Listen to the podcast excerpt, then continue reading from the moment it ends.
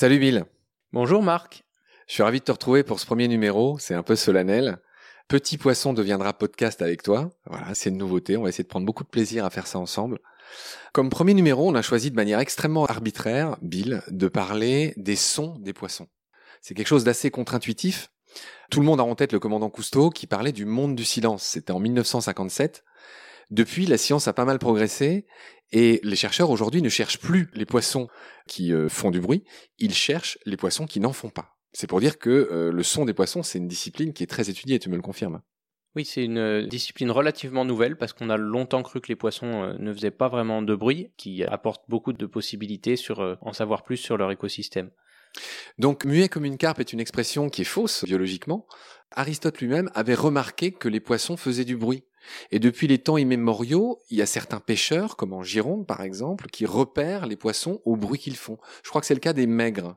Oui, toute la famille des cyanidés, les maigres, les corbes, c'est une famille de poissons qui fait beaucoup de bruit et qui est connue pour ça. Et on peut en entendre en Méditerranée, les corbes, euh, dans des réserves comme Porcro ou Scandola, près de leurs grottes où ils vivent, on entend les grognements. Et dans le golfe de Gascogne, on entend les maigres, même depuis hors de l'eau, depuis un bateau.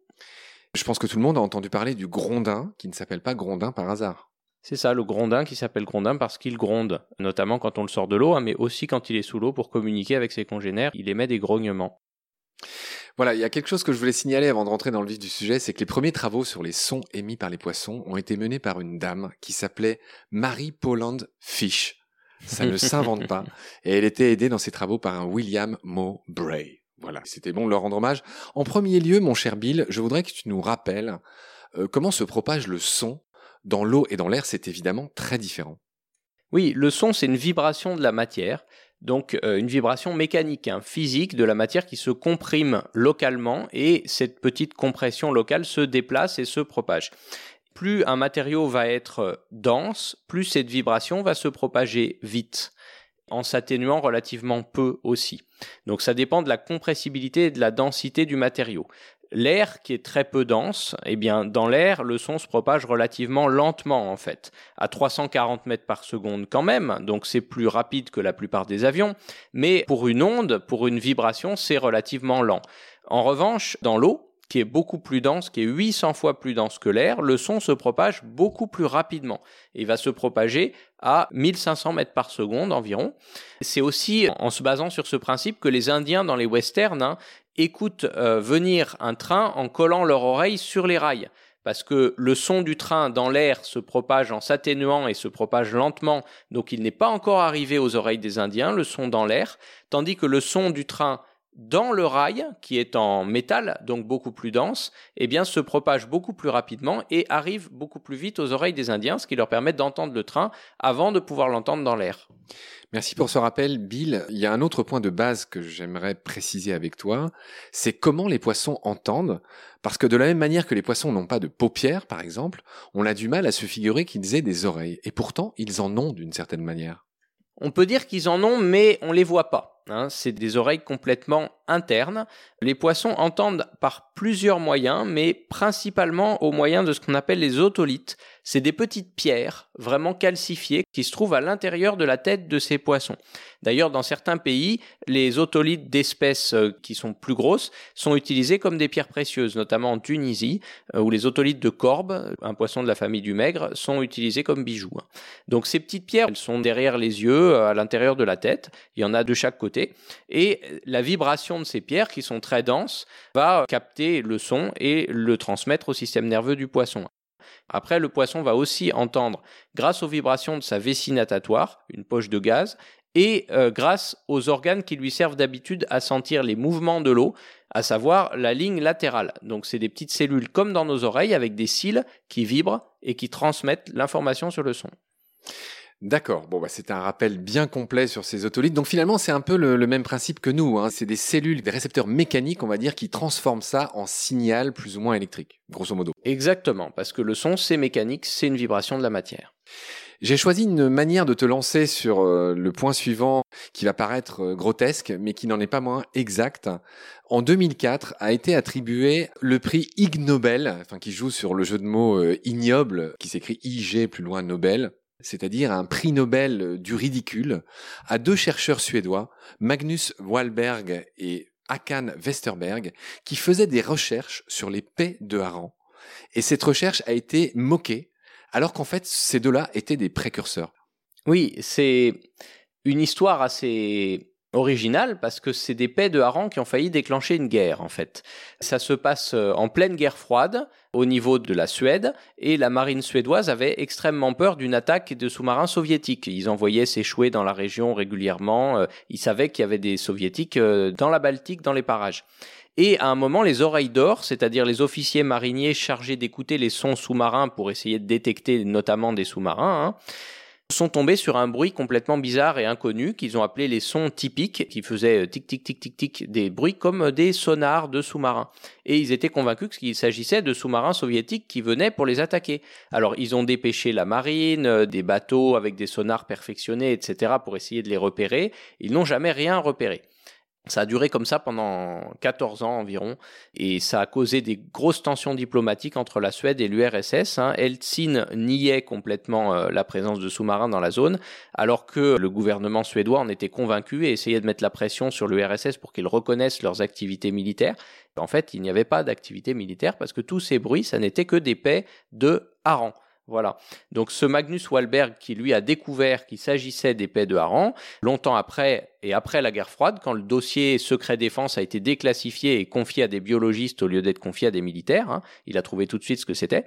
Il s'est retrouvé moqué par le prix euh, Ig Nobel pour ignoble euh, de la science euh, ignoble entre guillemets, mais en fait c'est vrai que ce sont des recherches, c'était aussi des précurseurs parce que l'étude des sons sous-marins c'est quelque chose de très important. Ce qu'on peut voir maintenant, ce sont les différentes possibilités euh, qu'utilisent les poissons pour émettre des sons. Il me semble que euh, une des plus connues, euh, c'est le fait que les poissons utilisent leur vessie natatoire pour émettre des sons. Et je voudrais d'abord que tu nous rappelles ce qu'est la vessie natatoire. La vessie natatoire, c'est cette poche de gaz qui permet aux poissons d'ajuster leur flottabilité quand ils sont dans l'eau pour être plus dense que l'eau ou moins dense que l'eau et donc monter ou descendre dans la colonne d'eau. C'est l'équivalent du stab chez les plongeurs. Hein. Ce gaz, il est soit euh, produit par le poisson lui-même, soit le poisson va le chercher à la surface, selon les espèces ou parfois ils peuvent faire les deux à la fois.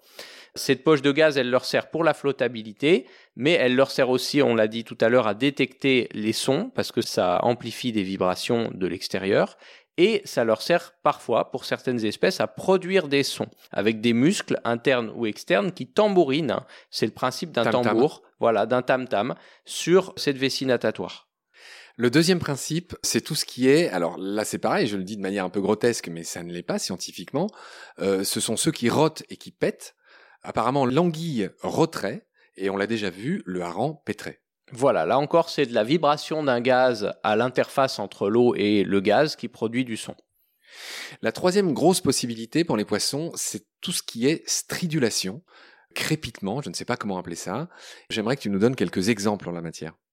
La stridulation, c'est le même principe que le chant des cigales aussi, ou c'est le principe d'un peigne qu'on ferait vibrer euh, contre un rebord de table, par exemple. Hein. C'est des vibrations mécaniques de deux matériaux qui grattent l'un contre l'autre.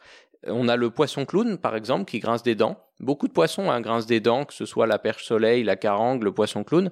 Le poisson clown, il va grincer des dents avec ses dents buccales, c'est-à-dire les dents qu'il a dans sa bouche, hein, comme nous. Mais il y a d'autres poissons qui ont des dents euh, pharyngiennes.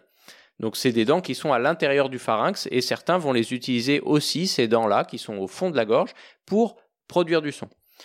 Après, on a l'hippocampe aussi, qui joue du xylophone avec des crêtes près de sa tête et de son cou, en fait.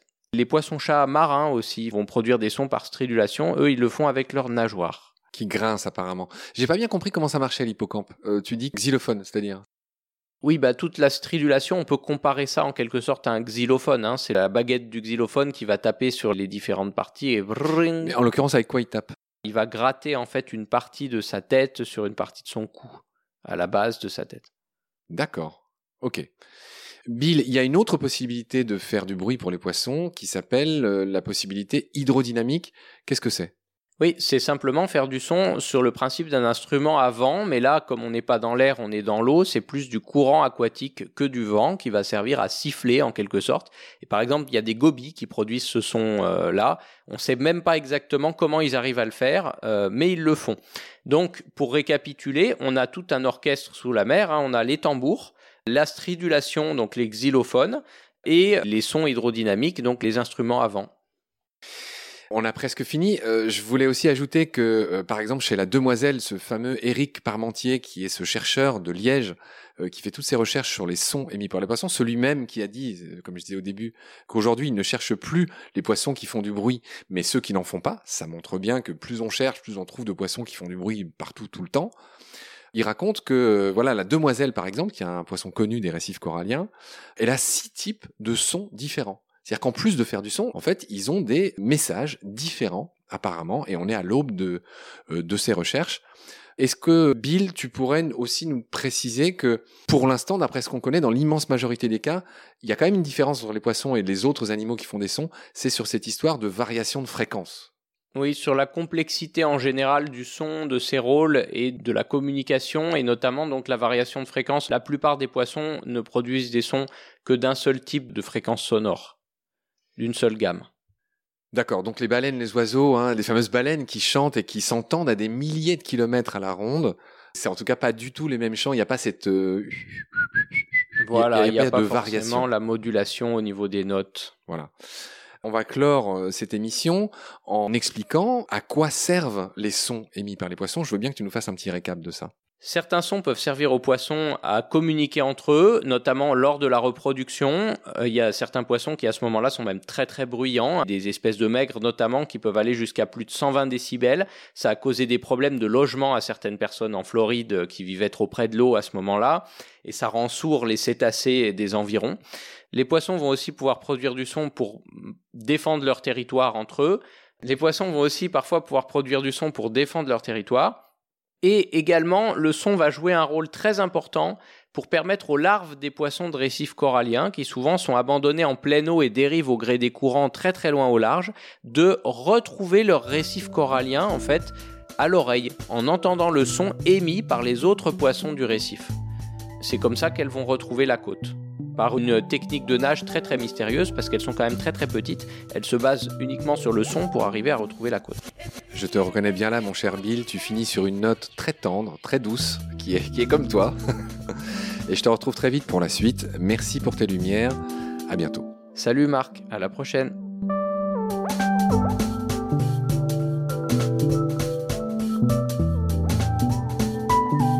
L'océan, c'est la vie. C'est-à-dire que notre vie est intimement liée à la vie de l'océan. Voilà, c'est ça, pour moi, la seule chose qui compte. Tout le reste est secondaire, tirer du pétrole, des trucs. Pourquoi faire? Pour augmenter de 5% la production Rigolade